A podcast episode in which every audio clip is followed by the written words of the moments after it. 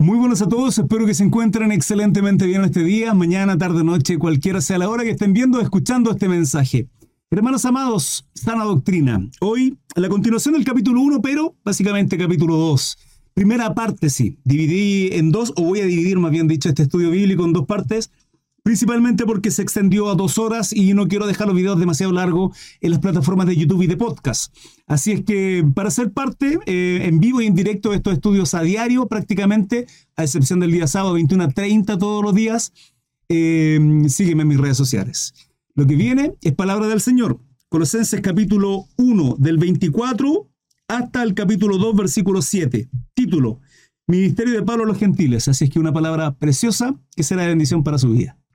Dice, ahora me gozo en lo que padezco por vosotros y cumplo en mi carne lo que falta de las aflicciones de Cristo por su cuerpo.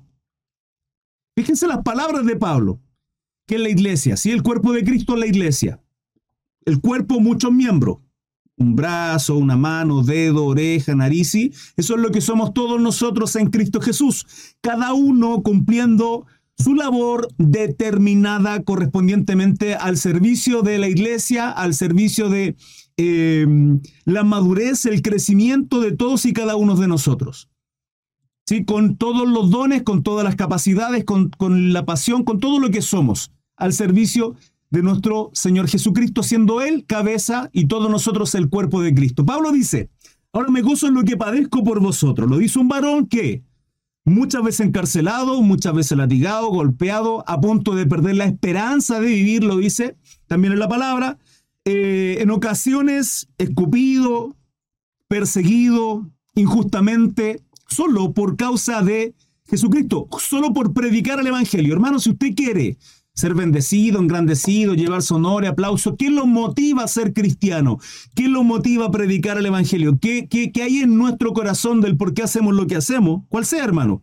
Si usted adora y canta a la iglesia, si usted predica, si usted evangeliza en las calles, tenemos que poner siempre y ser honesto ante el Señor, porque podemos autoengañarnos nosotros, podemos engañar a la gente, o, o queremos, o podemos tener la intención de engañar a la gente, pero Dios quien conoce nuestro corazón. Eh, sin embargo, las aflicciones de Pablo, el ejemplo de nuestro Salvador Jesucristo de haberse sacrificado por causa nuestra para justificarnos, para salvarnos, Pablo dice, y cumplo en mi carne en lo que falta de las aflicciones de Cristo por su cuerpo. ¿Sí? Pablo ve que el sufrimiento, el padecimiento, los encarcelamientos, haber sido naufragado, haber naufragado en tres ocasiones, un día completo en alta mar y un, sinfín de cosas que de pronto incluso puede que no estén ni siquiera escritas. Pablo dice esto es parte de el servicio a Jesucristo, es parte del ministerio que tengo. Em, nótese que lo habla un varón, un apóstol, un siervo, un ministro de Cristo, no desde una playa paradisiaca, con un agua de coco, con una sombrilla. No, hermano, lo habla desde una cárcel en muchas ocasiones. 25, de la cual fui hecho ministro, según la administración de Dios que me fue dada para con vosotros, quienes son vosotros los siervos, el cuerpo de Cristo. Está dirigida al cuerpo de Cristo, si bien es cierto esta palabra, está dirigida específica, puntual y directamente a Colosas, se entiende que es al cuerpo de Cristo. Vale decir, también nosotros, hermanos. Para que anuncie cumplidamente la palabra de Dios. ¿Para qué? Para que anuncie, para que predique, para que dé las buenas nuevas. Estas buenas nuevas significan buenas noticias. Esto es el Evangelio. El Evangelio es Jesucristo, hermanos. El Evangelio es nuestro Salvador Jesucristo. Por lo cual las buenas noticias son Jesucristo, nuestro Salvador. ¿Por qué buena noticia, hermano Cris? Por amor a los novitos siempre les voy a enseñar que la mala noticia es que merecemos, hermanos, sin lugar a duda, juicio. Merecemos castigo eterno. ¿Por qué? Porque Dios nos creó para adorarle y hemos vivido una vida en delitos y pecados. Lejos de Él, apartados, simplemente llevados por la carne. Simplemente por la carne. No obstante, no obstante, la palabra establece de que Dios dejó normas, leyes, parámetros, estatutos, directrices, una norma. Y quien no la obedece, juicio. ¿Sí?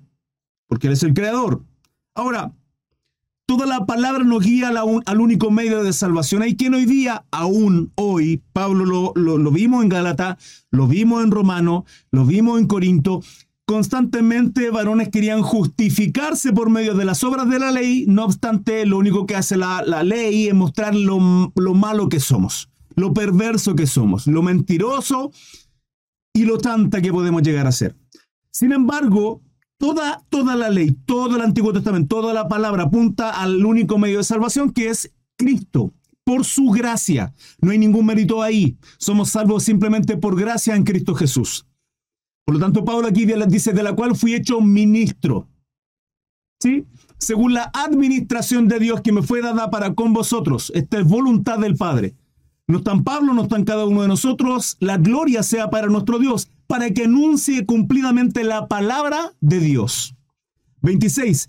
El misterio que había estado oculto desde los siglos y edades, fíjense, ¿qué misterio? ¿De qué misterio está hablando Pablo? Del misterio en el cual él fue encomendado por nuestro Salvador Jesucristo directamente camino a Damasco, pero que ahora ha sido manifestado a sus santos. ¿Quiénes son sus santos? Nosotros, la iglesia. Hermano, no es que andemos con aureola y a estemos tirando flecha como si fuéramos los más maravillosos. No, somos malos, somos viles, hermano, somos, somos traicioneros, somos sinvergüenza, eso es lo que somos. Si usted se cree algo, hermano, no somos eso. De lo vil y despreciado, del lodo cenagoso, del lodo cenagoso nos sacó nuestro Salvador para llamarnos santos a través de su sangre pero que ahora ha sido manifestado su santo, su santo a través de la sangre de nuestro Salvador Jesucristo. 27. A quienes Dios quiso dar a conocer las riquezas de la gloria de este misterio entre los gentiles, que es Cristo en vosotros la esperanza de gloria. ¿Sí? La salvación a los gentiles es el ministerio que tenía Pablo. Fíjense, y siempre lo menciono, hermanos, no por esto significa que Pablo solo se dirigía a gentiles. No, no, no. De hecho, podemos ver la carta a los romanos durante 12 capítulos prácticamente. Corrige constantemente un pensamiento errado de parte de los judíos por querer ser justo delante de Dios por las obras de la ley. Sí, por mandatos, por pensamiento y filosofías humanas, por rudimentos humanos. Y el único medio de salvación, Pablo los dice de una manera magistral en ese libro precioso, es Cristo Jesús. Y luego los gentiles les dicen, bueno, ¿se quieren jactar ustedes? ¿Quieren ser soberbios porque ustedes simplemente fueron adquiridos por sangre? ¿Fueron simplemente adoptados, injertados como olivo silvestre ahora en la raíz santa? Bueno, no tienen de qué jactarse. Simplemente son adoptados, y eso es lo que somos, hermanos. Adoptados, por tanto, después de los 12 capítulos, corrige también al pueblo gentil, pero es su trabajo. Ahora podemos ver de cómo Pablo constantemente en el libro de los Hechos visita las sinagogas, vale decir, iglesias judías, las cuales se presenta ante ella y luego iba a los gentiles, en cada una de las localidades que él visitaba a quienes quiso dar a conocer la riqueza de la gloria de este misterio entre los gentiles, que es, ¿quién es? ¿Quiénes son las buenas nuevas? ¿Quién, quién es la salvación? Que es Cristo en vosotros, la esperanza de gloria. Qué precioso, hermano, estas palabras. 28. ¿A quién anunciamos, hermano? ¿De qué predicamos? ¿De quiénes predicamos? Predicamos de Cristo, nuestro Salvador. ¿Sí? Predicamos del Señor. Él es el Evangelio. Él es la salvación. Amén. Y enseñando a todo hombre, amonestando a todo hombre, amonestando a todo hombre y enseñando a todo hombre en toda sabiduría, a fin de presentar perfecto en Cristo Jesús a todo hombre. En Él somos perfectos. No porque lo seamos, sino porque en Él. ¿Sí? Ahora, y lo vuelvo a decir como lo he dicho en todos los estudios, hermanos. No me cansaré de decirlo, debemos crecer, debemos madurar. Es entendible que de pronto, hermano Cris sabe que leo la Biblia, no la entiendo, puede enseñármela, no hay problema, puedo enseñarle. ¿Sí? Leche. Somos niños, somos pequeños. Yo cuando recibía y creí en nuestro Salvador Jesucristo, cuando Él tocó mi corazón, cuando Él me concedió el don de fe para poder creer al Evangelio, en quien es el Evangelio, Cristo Jesús, no comprendía la palabra, por lo tanto, han pasado muchos años desde entonces. Es normal que de pronto no podamos comprender la palabra del Señor, pero eso no significa que en 5, 10, 15 años sigamos siendo los mismos inmaduros. La palabra nos enseña que por sus frutos los conoceré por lo tanto debemos dar fruto, hermanos amados. ¿Sí? Debemos dar fruto. Mientras estemos en este cuerpo corrupto, será una lucha constante con nuestra carne. Por eso nuestro Salvador Jesucristo nos dice, quien quiera ir en pos de mí, Vale decir quien quiera ser discípulo, quien quiera ser llamado cristiano, quien quiera, quien quiera denominarse hijo de Dios y... Amén. ¿Quiénes somos? Perfecto. Tome su cruz, niegues a sí mismo, dice la palabra. Es una lucha constante con nuestra carne. Debemos sacrificar esta carne. Debemos matar esta carne constantemente. ¿Sí? Y ser guiados a través del Espíritu Santo. Y Pablo acá dice, ¿a quién anunciamos? ¿A quién? A Jesucristo, amonestando a todo hombre. ¿Qué, ¿Qué, estoy haciendo yo, hermano, ahora? Lo mismo. Les estoy amonestando, les estoy enseñando, les estoy exhortando y enseñando a todo hombre en toda sabiduría a fin de presentar perfecto en Cristo Jesús a todo hombre. Es nuestra responsabilidad. Hermano, no solo mía, suya también. Mateo 28, la gran comisión. 29, para lo cual también trabajo luchando según la potencia de Él. ¿Quién lo dice aquí? Pablo, ¿qué hace? Lucha, trabaja, se esfuerza, predica, evangeliza. Esa es su labor apostólica, la cual actúa poderosamente en mí. ¿Qué actúa poderosamente en Pablo? El poder, la autoridad de Jesucristo en él. El nombre de Jesucristo. Con todos los dones que corresponden Em, por el cual fue capacitado, ¿sí? Mis hermanos en TikTok, recuerden que expongo el tema. Luego de exponer todo el tema, dejaré tiempo para dudas, consultas y preguntas. Sé que hay mucho comentario que se está dando ahí. Generalmente es la forma en cómo yo expongo cada tema. Estamos leyendo y les pido respeto desde ese punto de vista. Que cada tema se escuche, se aprenda. Siempre les digo, tengan su Biblia a mano una libreta, un lápiz, hermanos, a todos. Esta información es para todos, por favor. Para ir anotando tal vez dudas, preguntas, consultas que tengan referente al tema. Dejar un tiempo al final también de prácticamente al final del estudio donde pueden hacer cualquier tipo de duda y pregunta y consulta. Les ruego si usted considera, de acuerdo a la palabra, que hay algo en lo que yo me haya equivocado, podemos discutirlo, conversarlo sin problema y se lo agradecería bastante si me quiere hacer alguna información o lo que sea al final o eh, mediante internamente. Se lo agradecería. ¿sí? Básicamente para tener un orden en el estudio bíblico. Eso, hermanos amados. Continúo, capítulo 2, versículo 1. Porque quiero que sepáis cuán gran lucha sostengo por vosotros. ¿De qué habla Pablo? Y por los que están en la Odisea, y por todos los que nunca han visto mi rostro, ¿Se recuerdan que en el capítulo anterior yo les dije que Pablo, bueno, también lo mencionamos en la introducción de este, de este estudio, que Pablo no fue quien predicó, quien, quien, quien puso los fundamentos que Cristo Jesús, nuestro Dios, ¿sí? Eh, en esta iglesia en Colosa. No fue Pablo.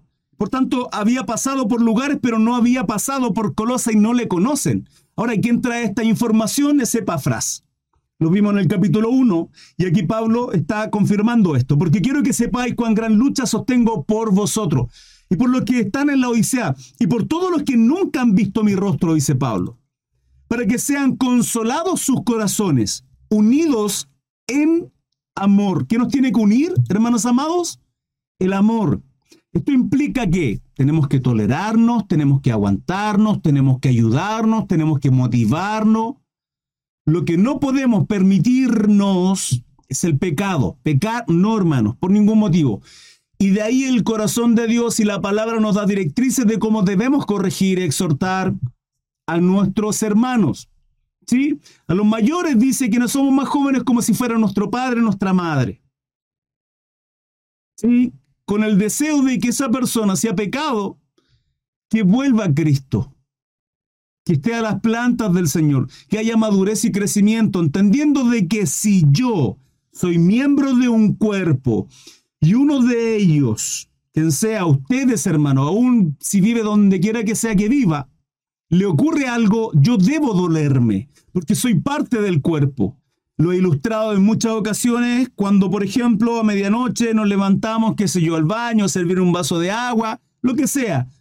Y por X motivo algo en el suelo, conocemos nuestra casa, pero golpeamos y, y le pegamos justo con el dedo chico del pie. ¿Cómo sufrimos, hermano? Andamos cojeando, nos duele, nos complica para trabajar, nos hace la vida imposible al estudiar y estamos cojeando. Hermanos, el dedo chico el más ínfimo de nuestros miembros. Y así se adolece todo el cuerpo. En términos espirituales es lo mismo. En el cuerpo de Cristo tenemos que tener esa unión constante de preocuparnos los unos por los otros y tener ese amor, el cual es la unión perfecta en cada uno de nosotros. ¿Sí? ¿Me explico? Continúo. Mi hermana Fabi, recuerde que tiene la capacidad de silenciar cuentas en TikTok.